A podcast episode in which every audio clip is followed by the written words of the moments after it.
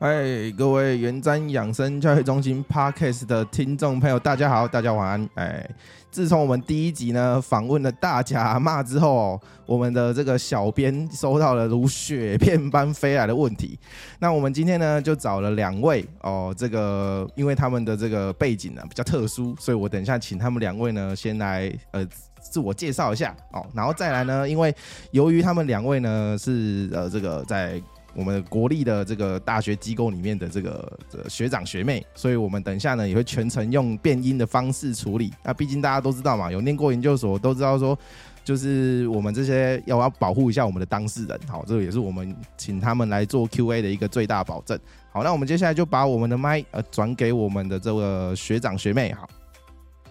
嗨，大家好，我是来自国立某大学的，目前是研究所的研究生。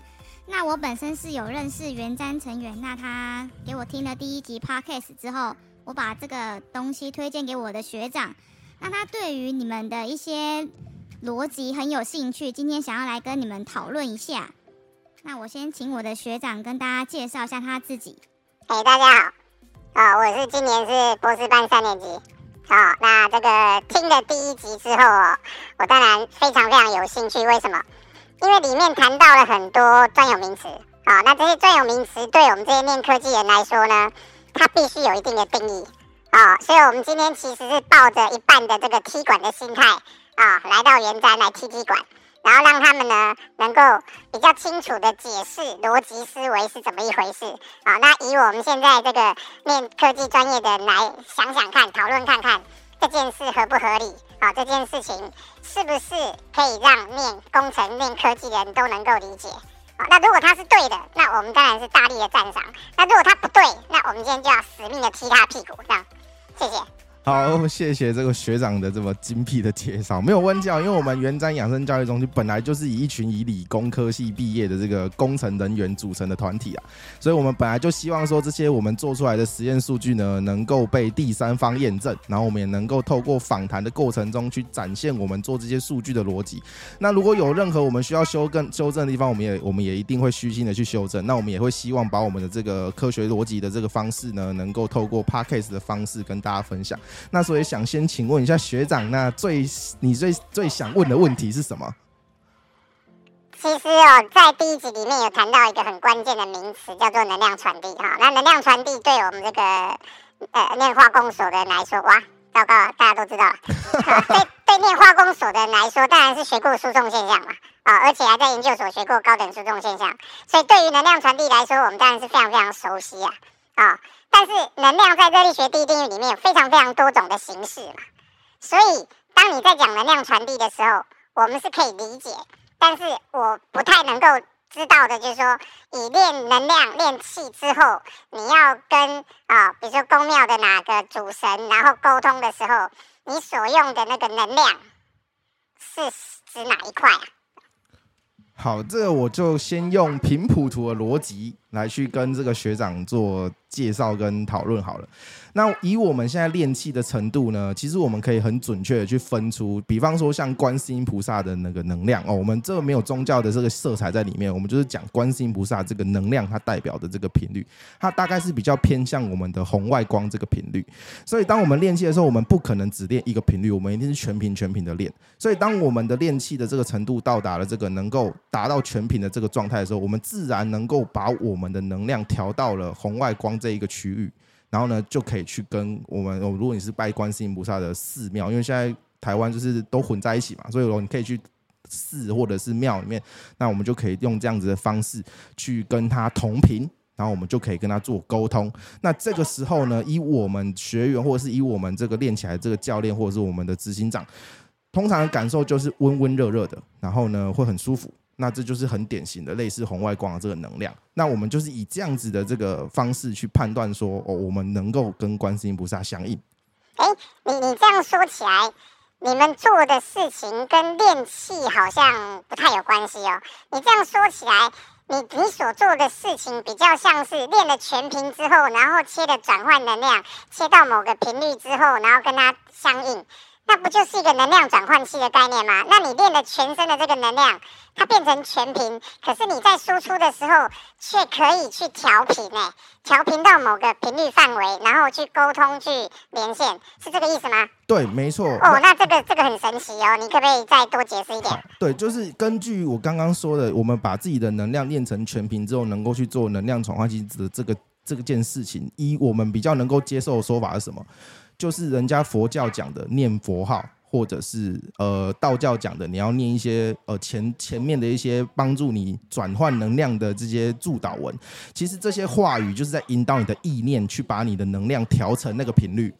好，所以这就是我们说的这个调频的这个过程啊。所以为什么为什么我们讲元章跟宗教没有关系？因为我们发现宗教其实本身就是在练能量传递，就是在练能量的全频。所以很多人他都用他的这个，我们以我们的说法叫左脑，就是我们用很物，我们用物质的逻辑去理解能量的逻辑，其实所以才会常常是听不懂或者是看不懂经书上面在说什么的。可是如果当你进入了我们这边元章讲的气功态的时候，你就会非常非常明白。呃，不管是佛教经典也好，还是道教经典也好，或者是我们讲的耶稣基督这个圣经也好，或者是讲可兰经教也好，其实都是在讲同一件事，都是在告诉你要把能量拉高，要把你的能量提高之后呢，你才能够去调频，能够调频，你就能够去看懂别人的问题，能够去思考，甚至去生出能够解决这个问题的方法。哎，听起来我有点懂了。那。我们平常在做研究、做实验的时候，有一个基本的实验逻辑，就是说，当我们现在遇到做实验哈有在线性，我能够重复的做出这样的结果的时候，那我就会绝对相信它是对的，然后再来去找理论依据的东西啊，找前面可能有相类似的实验结果的理论，那我们再来去改进这个理论之后，能够解释我现在的实验数据。所以一方面应该是实验的具观的现象，那一方面应该是一个理论的探讨。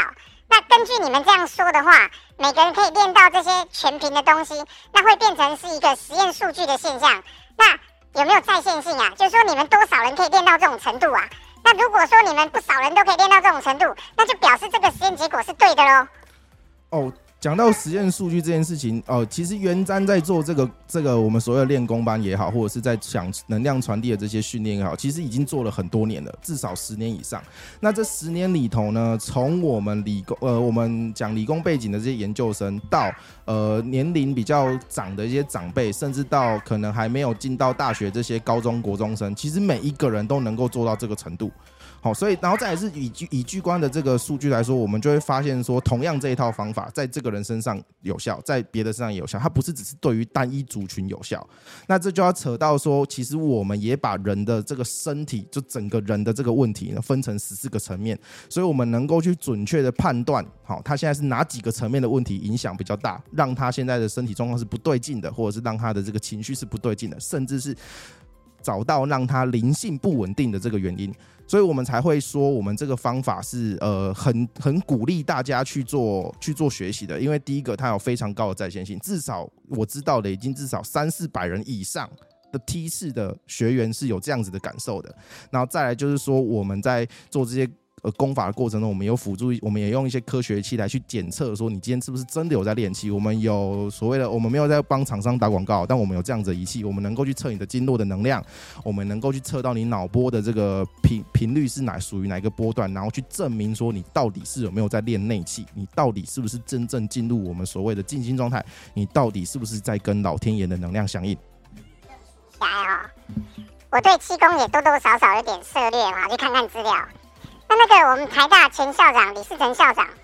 他以前常常在讲一件事，就是说他认为带带学生或是带其他人练气功的时候，有些人是很有气感的，可是有些人他就天生没有气感。可是按照你们这样说起来的时候，好像不是这样子，好像变成每个人其实都可以练，只是说呢，他在不同层次上面的问题没有被发现出来，是这个意思吗？对，没错，刚刚这个学长讲的很对，就是有些人的气感会很明显，有些人的气感会很不明显。那我们就透露稍稍的透露一下，我们怎么去解释这件事情的逻辑好了。基本上人的经络本来就有通跟不通哦，不然的话他不可能有人他天生天身体就比较好，这个在中医学理上也是可以证明的，否则他不会一天到晚教你去学针灸啊，或叫你去呃，其实中医也讲了练气很久了，有一本书叫《实用中医气功学》，这个大家可以自己去看哦。所以其实气功这件事情存在很久了，所以在练气这件事情上面，本来就是呃。有人有气感，有人没气感，但是以我们的逻辑，我们能够快速的让他的经络畅通，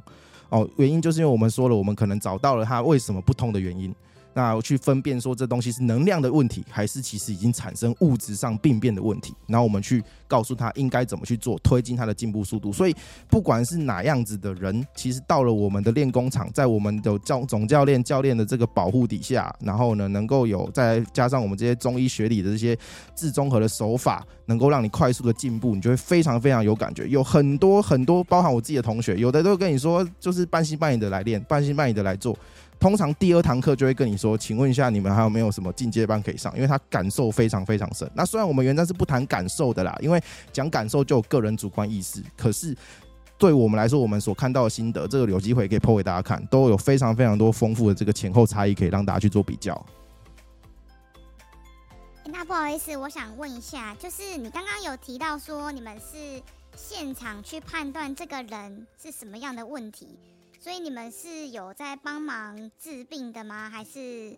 好，这个哎，对我稍微打断，因为你讲了一个很敏感的词哈，这个词其实我们一直戒慎恐惧，为什么？因为我们不是治病的，这个很要要跟大家先。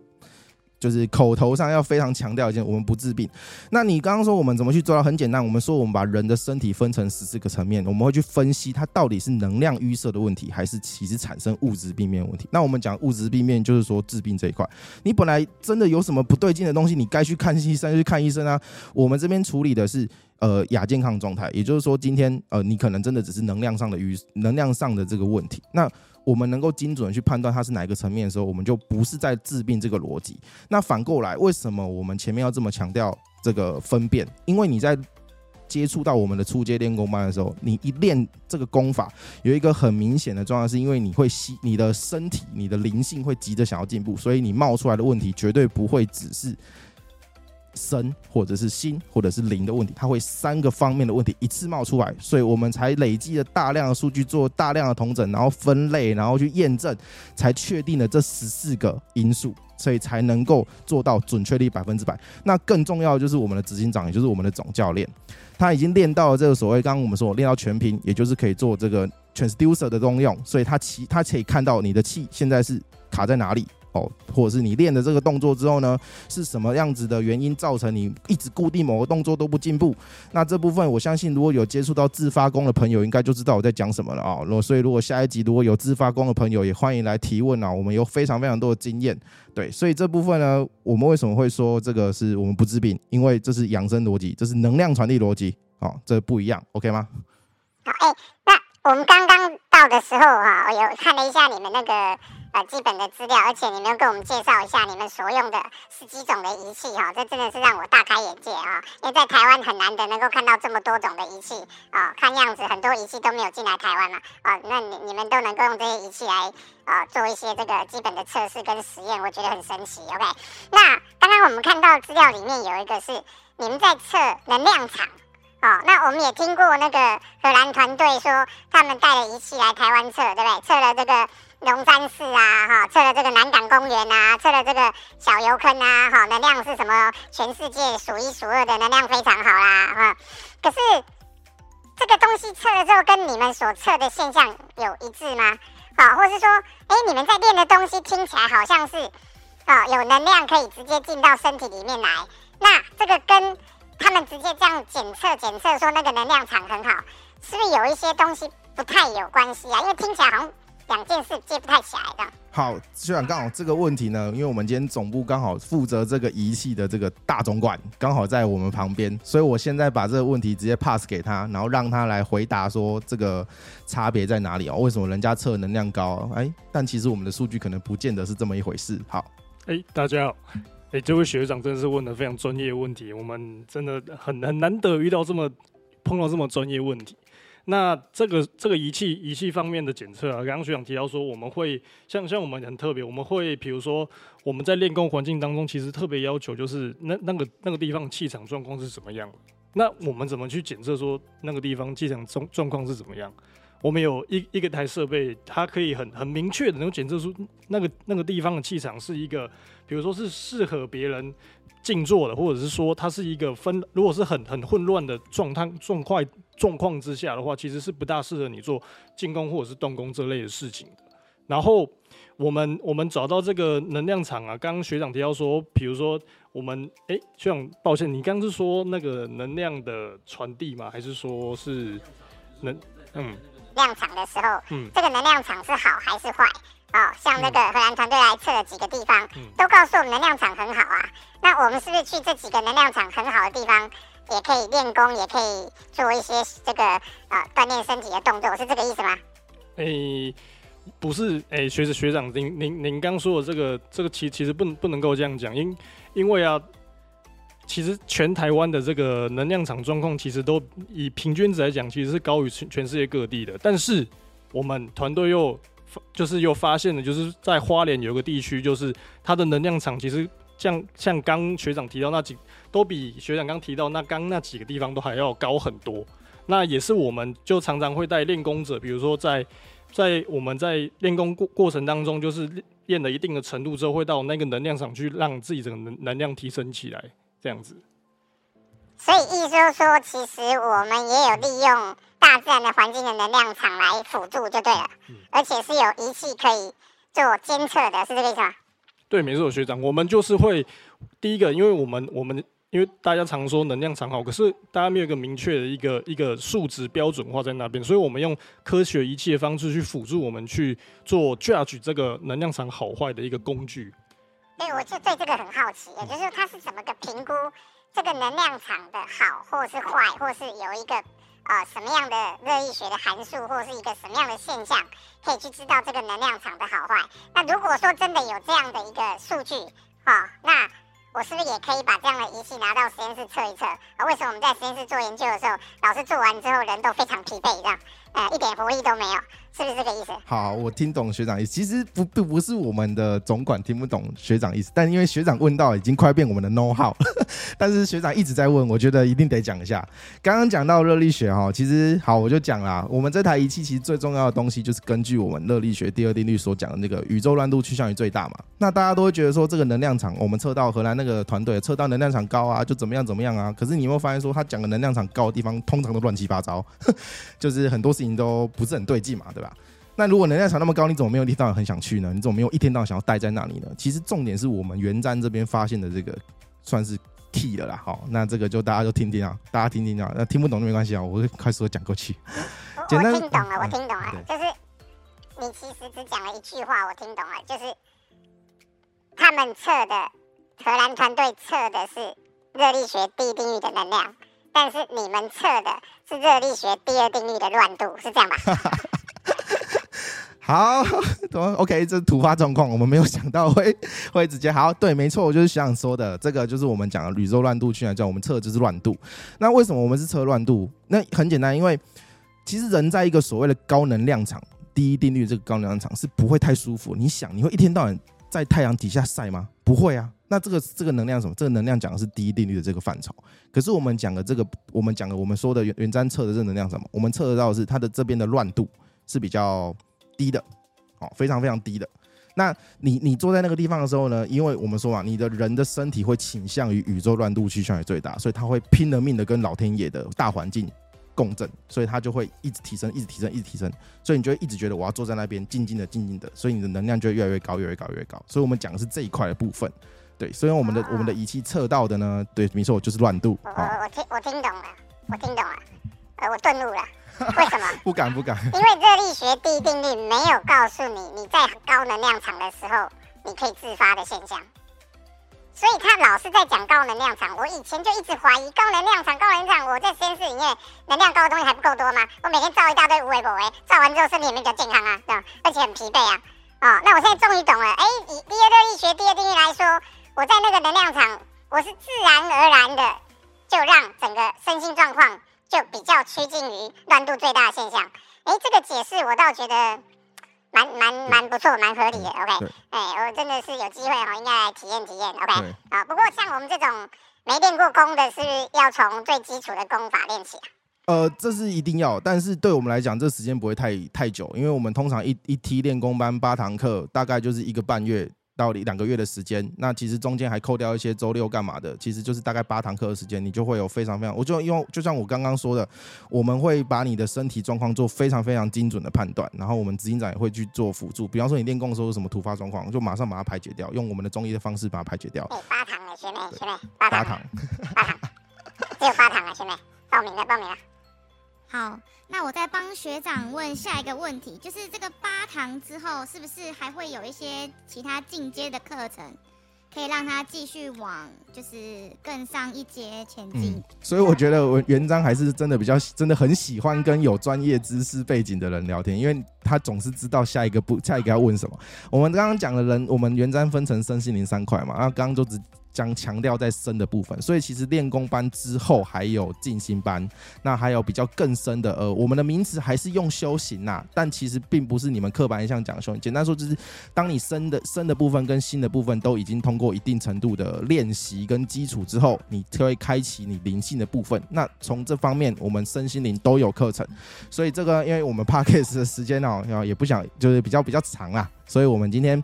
身心灵的部心灵的部分，我觉得我们可以下一次哦，我们再请两位学长学妹过来聊聊。然后总总之呢，我们的这个心灵的部分，其实还是有光心灵的部分就可以开很多集 podcast。所以等一下呢，也希望就是如果说希望大家如果有一样有心灵方面的问题，也欢迎大家 mail 给我们，然后我们呢有机会也会请你们上来聊聊天。好好，那希望我们今天的这个访问啊就到这边，好谢谢。收获满满谢谢谢谢。